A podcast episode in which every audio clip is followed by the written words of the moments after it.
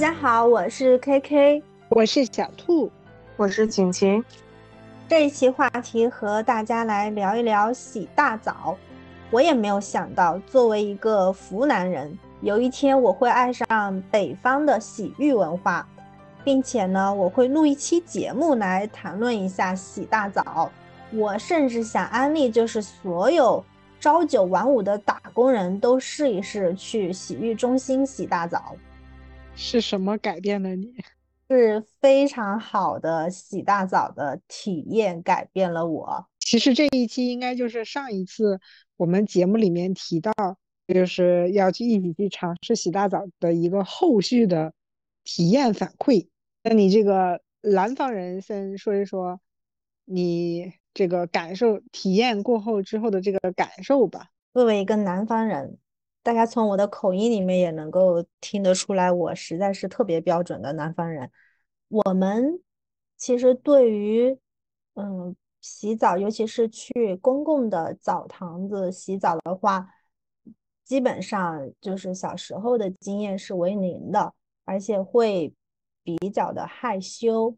因为读大学的时候，嗯，会有接触到就是集体去澡堂洗澡嘛。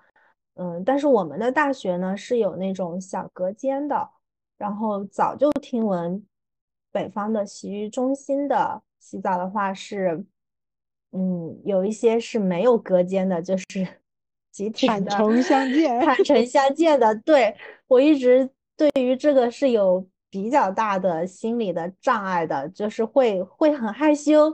我羞于什么呢？我羞于。不知道自己的眼睛会往哪里放，就是我害怕看看到太多的人的呃本来的样子，也害怕他人看到我本来的样子，所以一直都没有勇敢的迈出这一步。那咱们上一次就是聊到这个话题的时候，强烈安利去，然后你是怎么？就是克服这种心理，然后去尝试，然后你去尝试以后，你觉着跟你想象中的感觉是不是完全不一样？受这个影响呢，确实是被呃一些，比如说像小红书啊上面一些博主，大家就会分享他的那个洗大澡的经历嘛。我是被一张图片影响的。可能有很多人会看到过，就是一个锃光瓦亮的波棱盖，它放的就是他搓澡完之后的那个皮肤的那个样子嘛。我觉得也太干净了吧，特别的透亮，所以勾起了想去试一试的这样的一个欲望。二一个呢，就是早有耳闻，就是北方的洗浴中心里面呢，它有。非常多的项目，比如说汗蒸啊，还有泡温泉呀，包括好多人会在那个自助餐，对自助餐，就很多人会在那个里面，不光是就仅仅是洗澡搓澡，还会下棋呀、打牌呀、看书啊，嗯，就会很想要有这样的一个时间去放松一下。所以勇敢的迈出了这一步。其实，这个我觉得和南方和北方也没有什么太大的关系。咱们三个人里面好像只有我，呃，应该是只有我给你们两个安利的。因为琴琴作为一个北方人，她之前也没有去去体验过。然后，琴琴也来说一说你体验之后。我记着琴琴后来是在网上下单了那个。东北的那个搓澡巾什么之类的，就是那些那些装备。他说他要经常去，我我们也听听晴晴是怎么这个心态的转变。嗯，我还不是没有体验过，但是我小时候的体验，它跟现在这洗大澡是为了享受不太一样。我小时候因为。就是在这个说起来就容易暴露年龄了。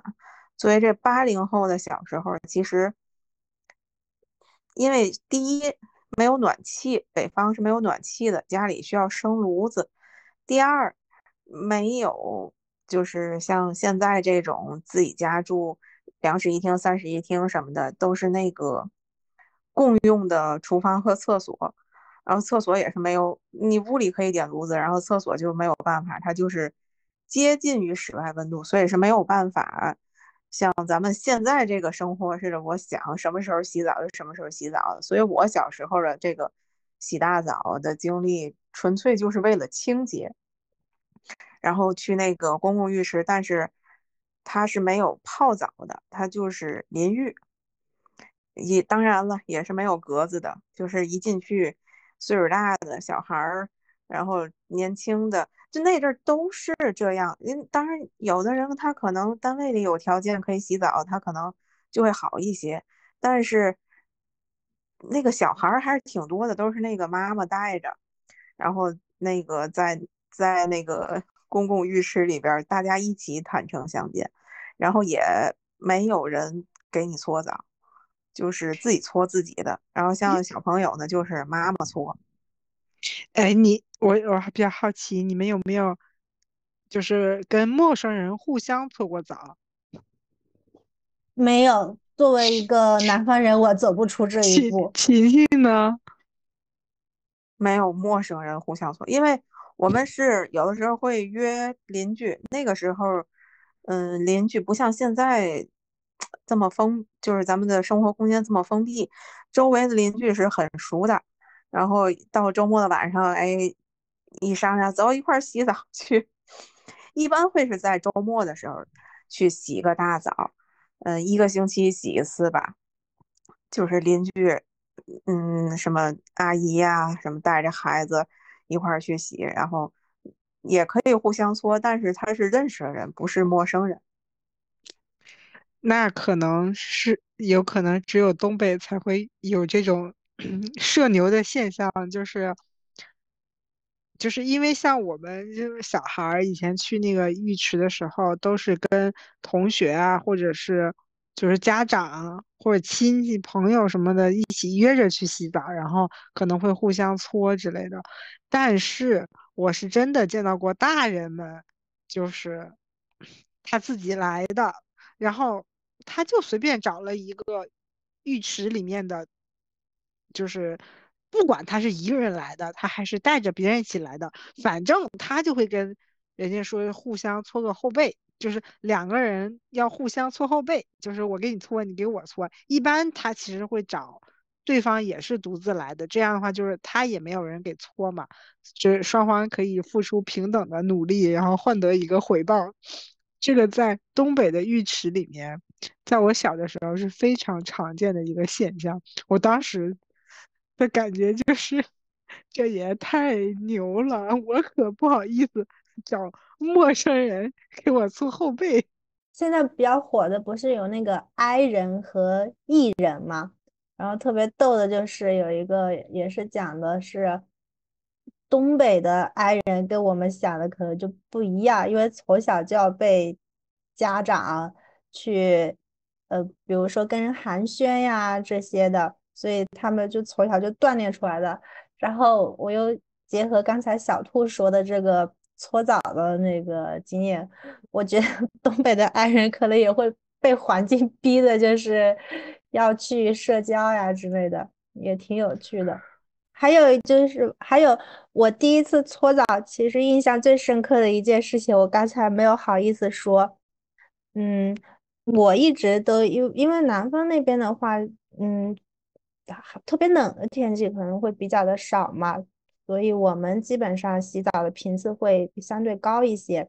我一直觉得我身上没有泥，我的 就我也我我真就是我也搓了呀，我觉得没有泥。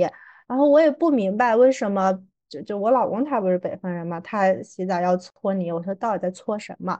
然后我第一次去搓澡的时候，我一直关注着那个阿姨在我 身上搓，阿姨说你在看什么？我说我在看我身上到底能下多少泥。我说我是手搓，那个阿姨说来你看看，你看看有多少泥，确实挺多的，我自己没有搓出来过。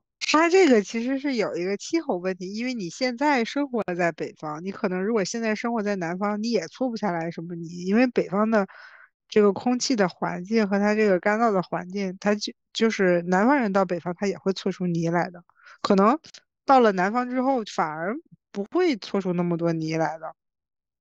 我觉得这个跟南方北方没有什么太大关系吧，这就是你身体代谢的脑废角质。那不能因为你在北方，你代谢会比较快吗？你在南方是因为你没搓，所以你不知不知道你有泥。你要是在南方洗澡的时候，你搓一搓，你看你有没有泥，还是会有的。我我现在保持赞同，因为呃，可能在南方我们洗的时候，洗澡的时候频次高嘛，那。时间可能就会短一些，不会不就泡的比较 久，洗的比较久。我觉得可能是之前没有把自己泡发，所以搓不下来。然后去洗大澡之后，确实是彻底泡发了，所以能够搓下来了。而且我其实看过一些那个 UP 主什么，他们不是去探访，就是各地的那个洗浴文化嘛。我其实有看到过，就是上海的人去去体验这个洗大澡。但是我发现他们的搓澡不是用那个东北的那种搓澡巾，他们是用毛巾搓的。我不知道那个真正的南方，因为我没有在南方洗过啊，就是南方人到底平时是用什么搓澡的？如果都是用毛巾的话，我觉得很难搓出泥来吧。确实是用毛巾，会用长毛巾，就是后背，这这就是，嗯，倾斜四十五度角这样子搓搓搓。那那这个绝对是，就是可能跟搓澡巾也有一定的关系吧。琴琴，你你买了那个新的搓澡巾之后，你有没有用过？就是你有没有比较过那个它跟那个澡堂子的那个搓澡巾相比怎么样？嗯，还是不能太粗的。我买的时候，它写着分三种：细沙、中沙和粗沙。我还没有直接买粗沙，我买的是中沙，但是我觉得不如细沙好搓。细沙反而比那个中沙更下泥。对，其实 它那个不是说越粗的越好，就是那种细细的，然后它好出泥的。然后它它又没有那么的粗糙，不会把你的皮肤磨得很红或者很疼的那种，其实是最好的。K K，那你就是就是体验过后，你自己的感受是什么？就是你现在不是说你已经爱上了这种感觉吗？你从以前一个害羞的，然后到现在爱上这种感觉，是什么让你喜欢上了搓大澡的这个感觉？嗯，是。心理和身体的双重的放松，因为在搓澡的整个环节当中的话，首先有一个非常好的好处就是我们在洗澡以及泡澡的时候，那个时间的话，实际上是放下手机的一段时间。对，我觉得那个，因为现在的人的话，对手机的这个依赖的程度也是挺高的。我我喜欢一个人去搓。我一个人去的时候，我就会比较安静，然后洗完澡，然后泡澡。此时此刻，你的焦点的关注点都是在自己身上。你当然，我不好意思去看别人哈，就是在关注自己上。然后，那是一个跟自己相处的一段很好的一个时间。可以，不管是可能描述的比较的那个细致，就是你你会。那么仔细的去看自己，包括你洗头发也好，包括你洗脸也好，包括你身上的就是肌肤也好，感觉好久没有认真的去观察一下自己了。二一个呢，就是确实是洗完澡之后浑身都很放松，包括你在里面汗蒸到后面的干，不管是湿蒸还是干蒸的话，身体首先清洁了，二嗯，然后呢会。蒸完之后，皮肤就是毛孔感觉是打开了嘛，然后也比较的舒适，所以挺好的。我也比较赞同你的想法，因为我发现我现在其实更喜欢去这种安静的地方，因为以前东北去洗大澡，它是有一个特殊的属性的，就是社交。嗯，就是我们会约着去跟朋友一起洗大澡，然后比如说好长时间不见的朋友，大家聊聊近况啊，可能就是在那种放松的情况下会聊的比较深入，比较的更贴贴贴心一点吧。但是现在呢，可能是因为工作比较疲惫啊，或者是这个压力大。你难得有一个可以独处，或者是说享受安静的时光，就想去一个，就像你说的，比如说你为什么喜欢一个人去，其实就是因为你不需要去跟别人说话，你可能有一个自己，既不用看手机，也没有人打电话找你，然后也不用去跟别人去进行一些社交的这么一个行为，你完完全全就是可以沉浸下来，只关注自己。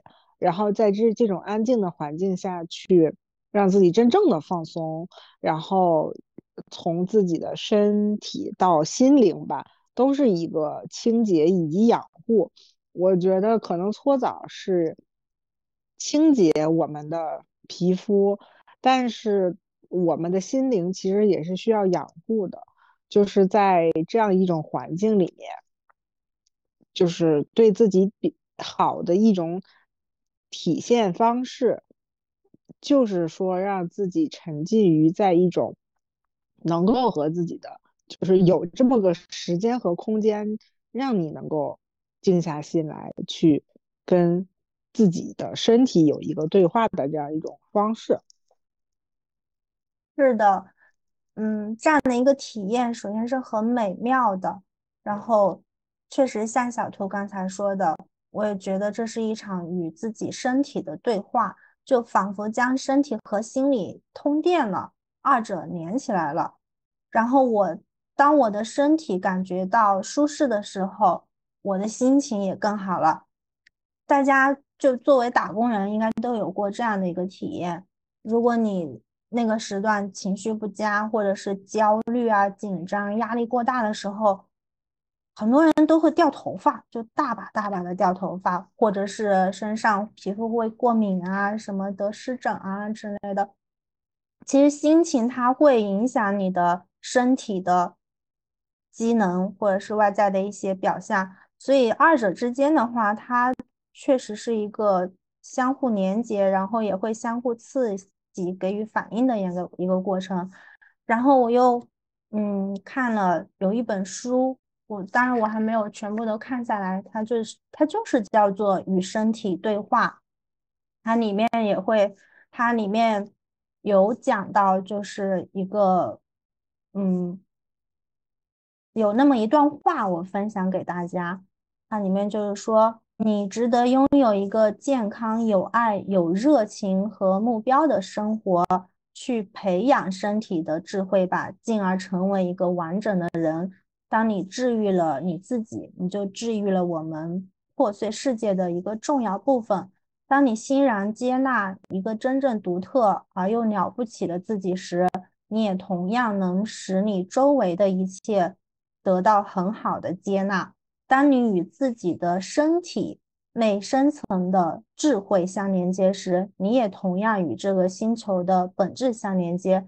当你选择了健康的食品，比如说。本地产的有机食品，你就治愈了，你就治愈了你所生存的那片土地，治愈了给植物授粉的蜂蜜们，治愈了以昆虫为主的动物们等等。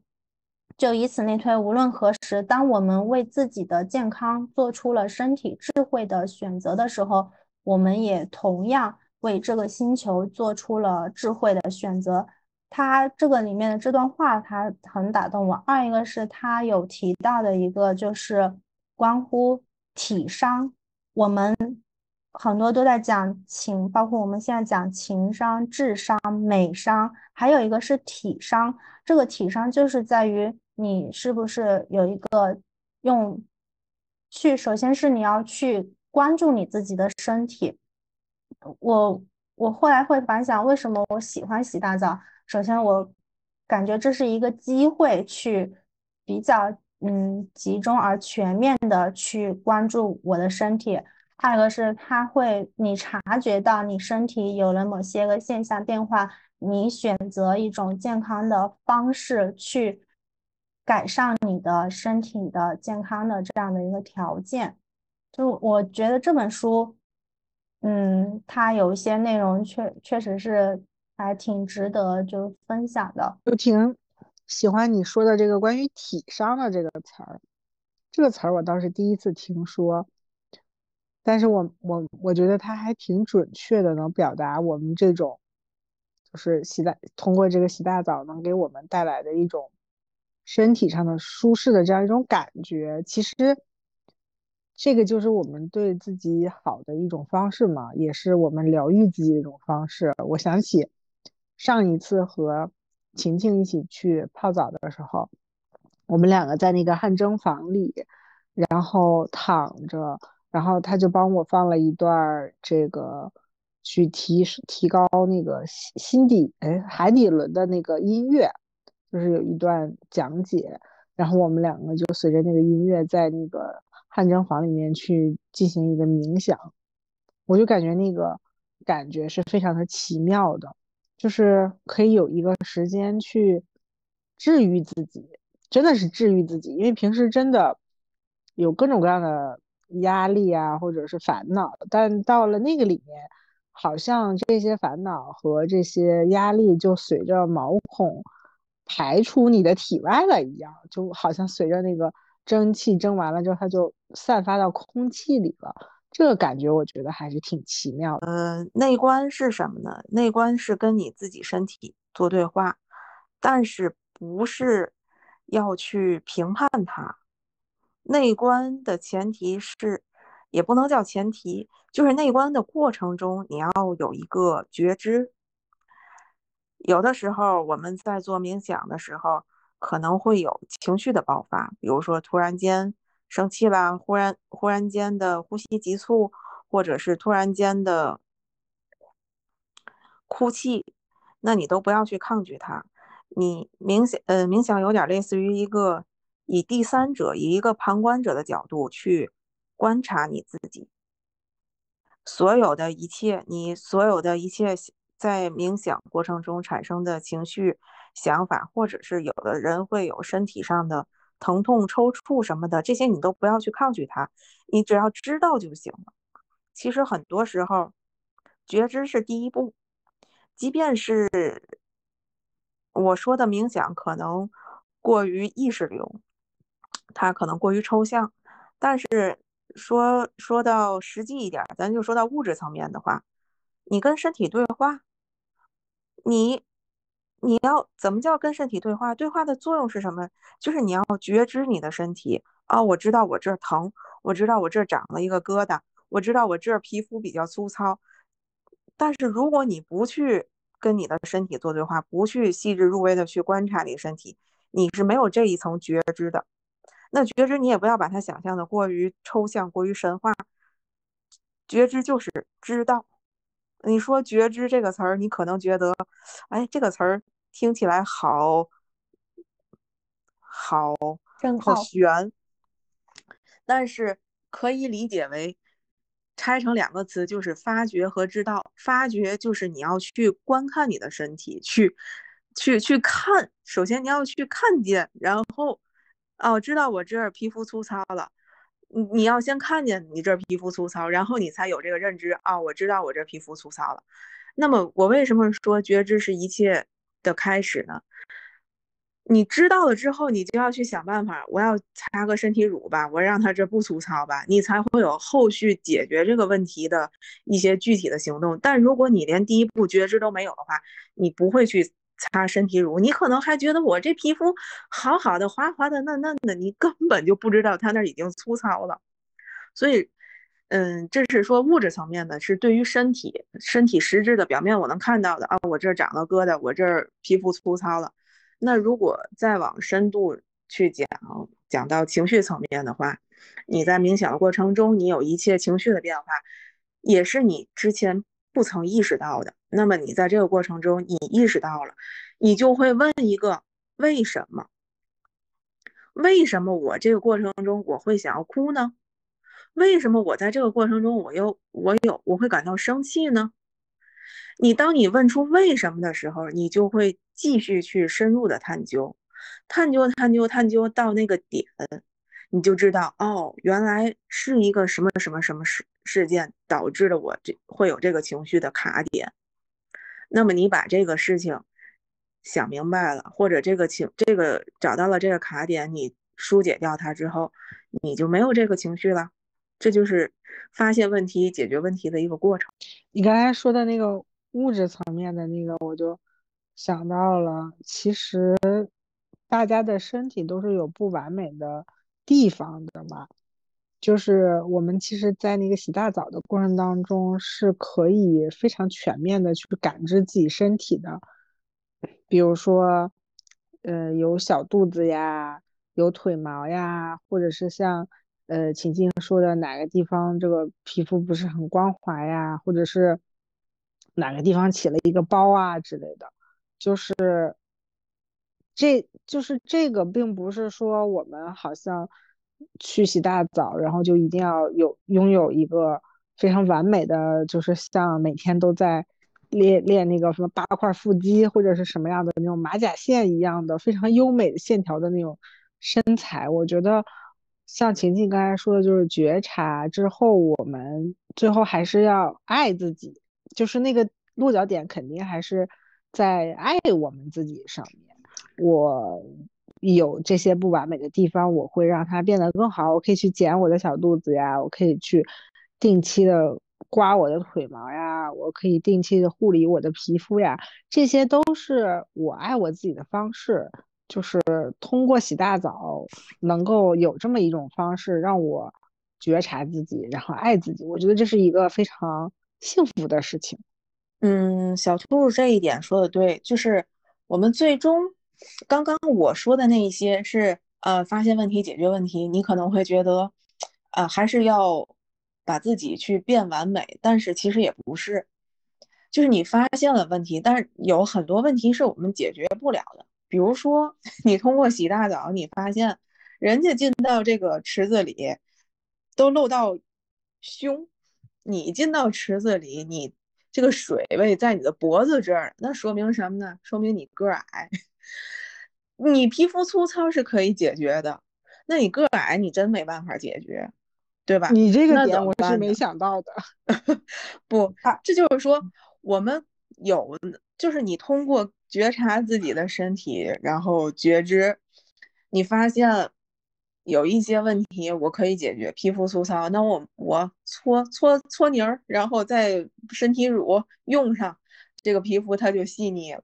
但是有一些问题是你解决不了的，这个时候我们怎么办呢？我们就要去接纳自己，接纳自己的不完美。还有一点就是，即便皮肤粗糙也没有关系。就是前提有一个什么呢？你认不认？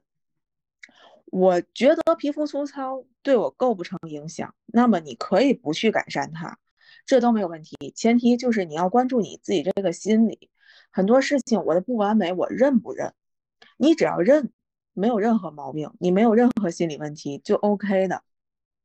这个是爱自己，爱自己不是说我要把我自己变完美，而是说你要接纳自己的不完美。哎，这个就特别像我们平时处事，就是以前我们总觉得我们应该要做的更好，或者是我我有这样的缺点，我要去弥补我这样的缺点。但是随着我们年龄的增长，我们会发现，就是认识到自己的一些不足不满，然后接纳它，反而是我豁达人生、快乐人生的一个开始。我觉得这个和我们觉认识自己的身体、觉察自己的身体，然后接纳自己，然后从而达到真正的爱自己的这个思路是一样的。就是这个可能是从外到内能够帮助我们一起变好的一个，我觉得是一个非常需要需要去领悟的这样一种一种改变吧。我觉得它是可以简单简单分为这么几步。第一步，觉察、觉知，知道我自己的身体特点。呃，咱们就今天既然说到洗大澡嘛，咱们就以身体为例去讲。当然，你也可以引申为情绪、性格方面的这些都没有问题。咱就是从最大家最能理解的物质层面，就是说身体。我通过洗大澡，我觉察、觉知自己，我知道自己身体特点。当然，这个身体特点是一，记住我用的词是特点。特点是一个中性的词，就是说它有好的。可能你比别人的，你 刚才 K K 说他到里边他他他那个羞于观察别人。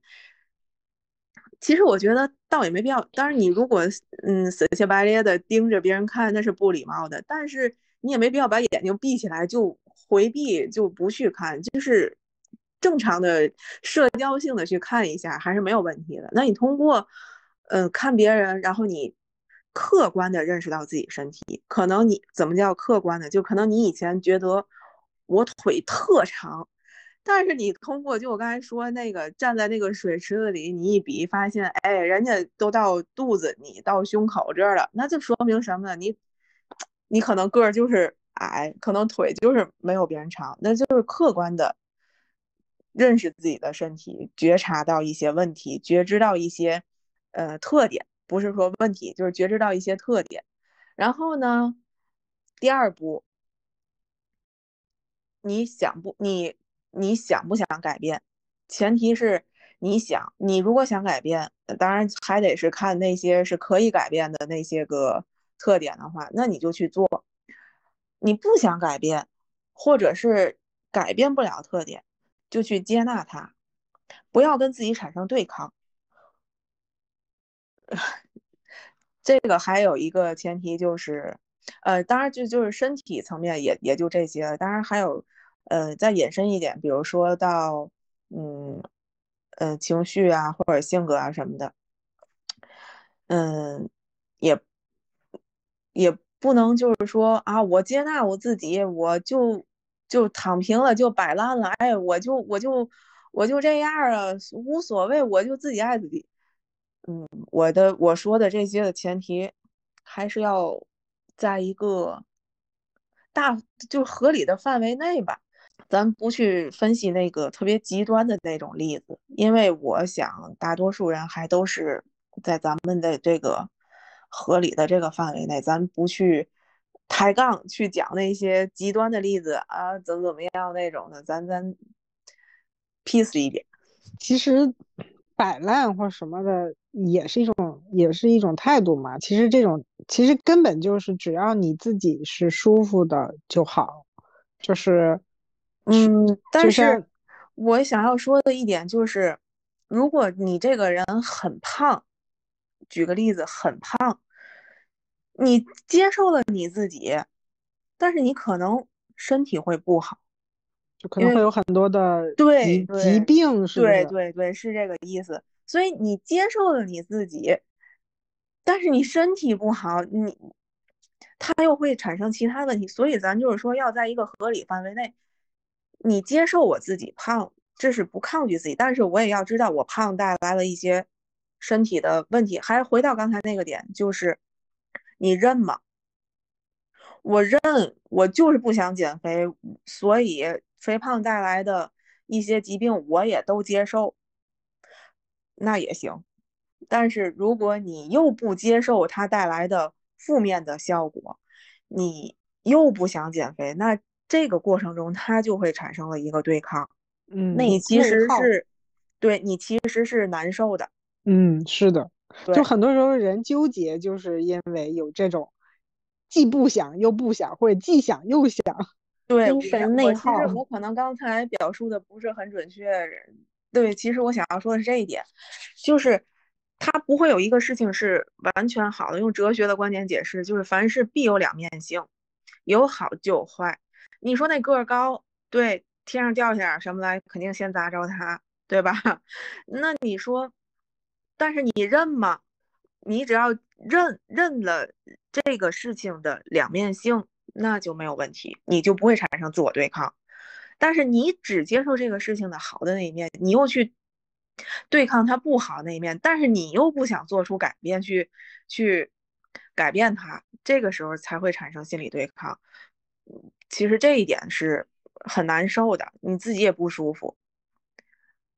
其实就是不要从不要走极端嘛，不要从一个极端到另外一个极端，这种都不好。其实就是在中间的那个位置找到一个就是合适合适的方式就好。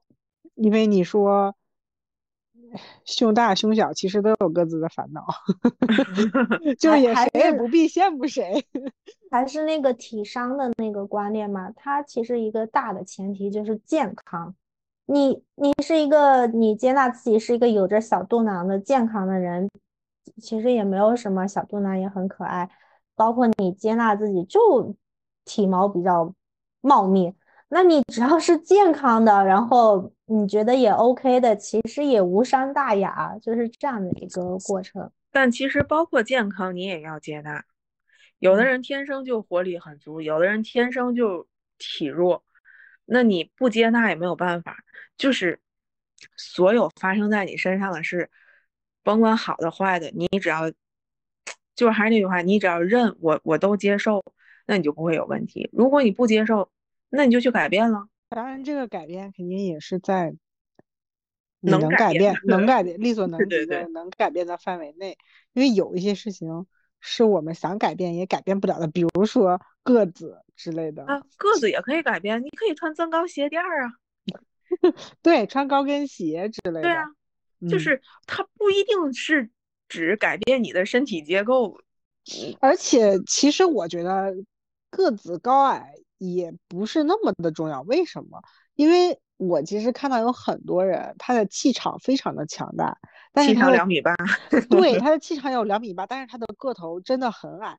可是你完全不会因为他的这个矮，会去小看他这个人，反而他的这种气场让你觉得他好像很高大的那个样子。所以，并不是有一些东西跟一些外在的东西并不是强关联的一个一个东西，就是有很多东西我们是可以。通过自己的自信，通过自己的内心去改变的，所以就是可能还回到我们最初的那个主题，就是觉察到自己，然后跟自己对话，嗯，达到一个真正爱自己的方式。我觉得这可能是我们今天这个洗浴文化带给我们的一个心灵上的洗涤和感悟。